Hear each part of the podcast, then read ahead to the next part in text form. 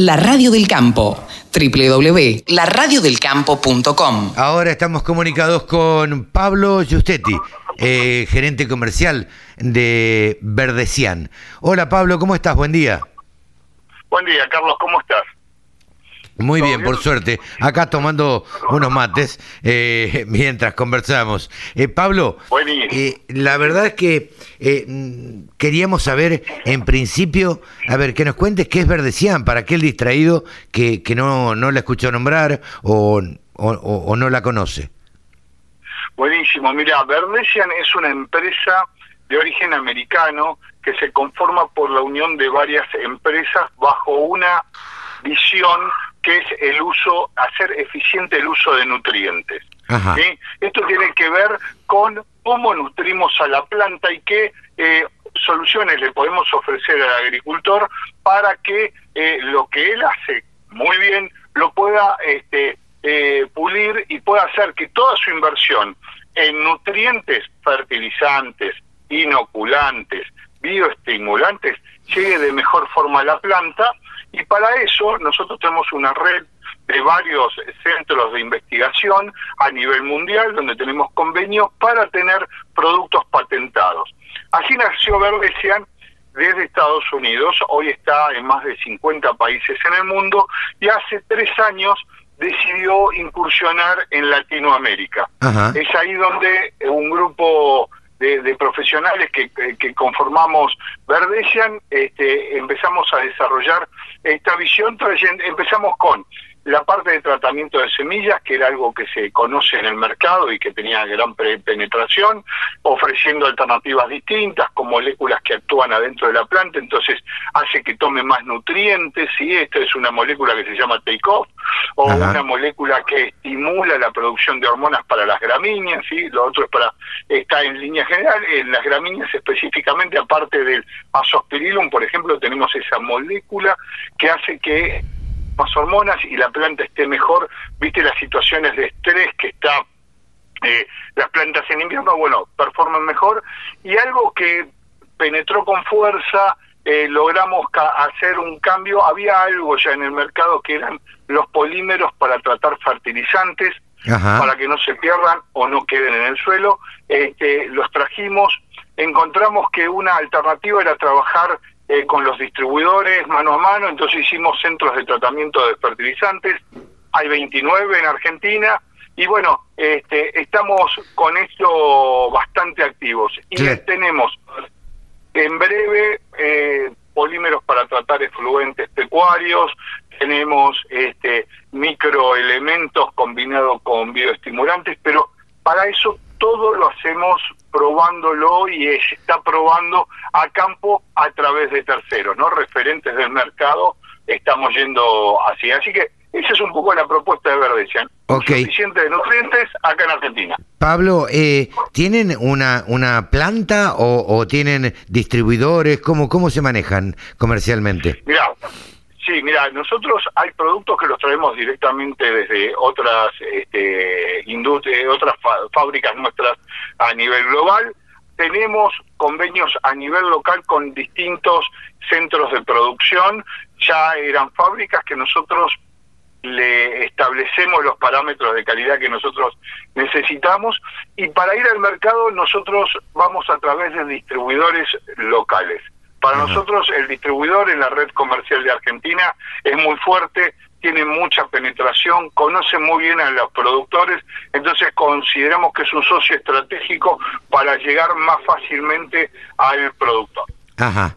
Bien, eh, y, y, y, cómo encontrás vos, gerente comercial, imagino que eh, andás por todos lados, viajás mucho, eh, ¿cómo, ¿cómo encontrás al productor agropecuario hoy?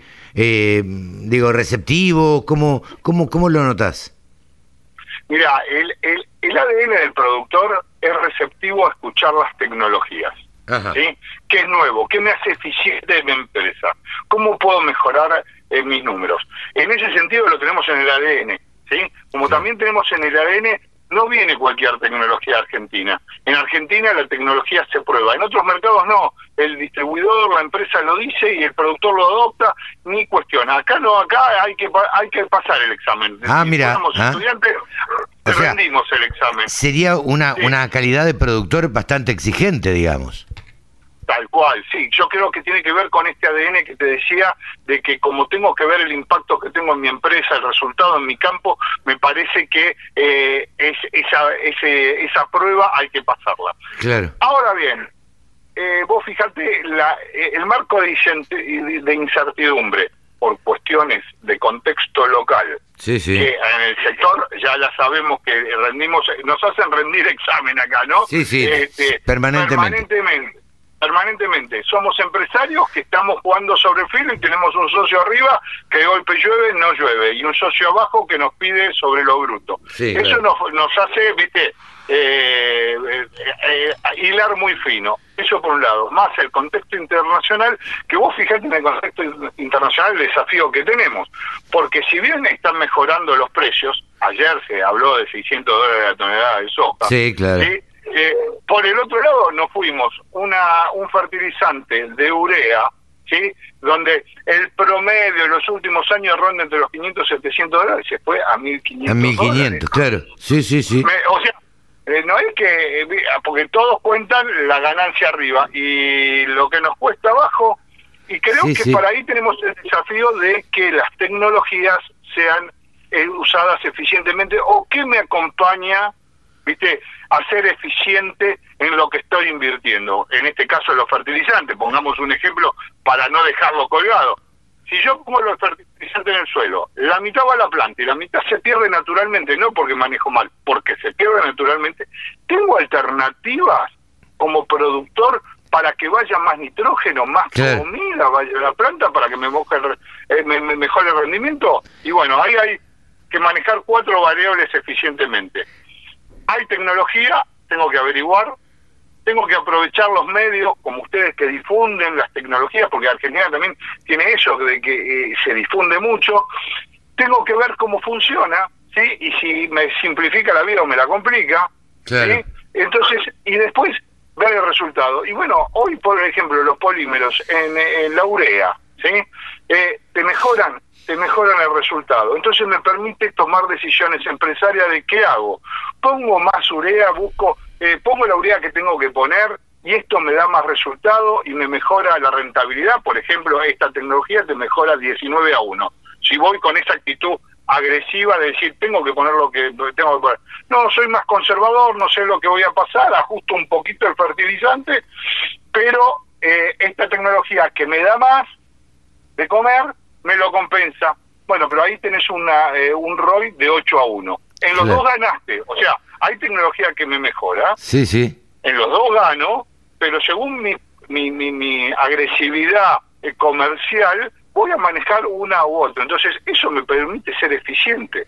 Eficiente desde el punto de vista empresa, eficiente de medio ambiente, porque contamino menos, menos a la atmósfera, contamino menos el suelo, ¿viste? O sea, se empieza a generar como todo un círculo positivo, pero eh, con eh, cumpliendo las premisas de lo que vos me planteaste al principio, como el productor.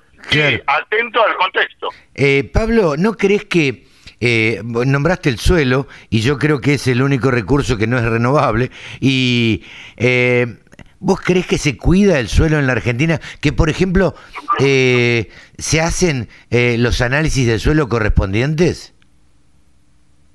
Mira, yo creo que se hacen los análisis, eh, venimos, eh, perdóname el término coloquial, baqueteado, ¿no? venimos con, con lonjazos en el lomo, entonces a veces somos un poco laxos eh, en ser exigente con eso, pero creo que hay un muy buen trabajo de los asesores agronómicos, hay un muy buen trabajo de los centros de investigación, de los eh, ingenieros referentes que nos insisten en ese en ese control. Y hacia allá vamos, o sea, no estamos en la situación del hemisferio norte que se exceden y ellos están eh, eh, con excedentes de fertilizantes aplicados en el suelo que le contaminaron las napas, viste el caso del bagazo en el Caribe que a nosotros no nos toca, o complicaciones en California o en, o en, Europa. Nosotros venimos de atrás, pero posición de, que nos aventajaron arriba nos permite acomodar de abajo, entonces podemos ser más eficientes. Y la respuesta es tenemos una tendencia muy positiva en ese sentido. Claro. Pablo, realmente un gusto charlar con vos, los micrófonos de la radio del campo a tu disposición y bueno, nada, seguiremos charlando en, en otro momento para que nos cuenten las novedades que presenta Verdecian. ¿Están con planes de largar algún producto nuevo?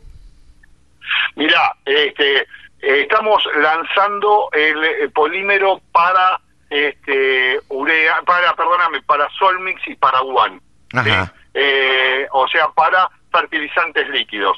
En Europa acaba de salir que podemos, somos el único producto que comercializa con el título de protección de este, contra la volatilización. Así que queremos consolidar eso, esta campaña, y vamos a estar con novedades eh, muy significativas con eh, para lo, que es soja y también para el tratamiento de semilla de maní en breve, así que va a ser un gusto poder compartir con vos, Carlos, y con tus oyentes y comentarte un poco más de eso. Pero cómo no, cómo no, con gusto. Las, como te dije, los micrófonos de la radio del campo están a disposición de Verdecian y cuando quieran volvemos a, charlar y, y nos cuentan más novedades. ¿Te parece? Buenísimo, muchas gracias, que tengas buen día y eh, a tu audiencia también. Pablo Giustetti, gerente responsable comercial de Verdecian en Argentina, ha pasado en los micrófonos de la radio del campo. Todas las noticias, toda la información. La radiodelcampo.com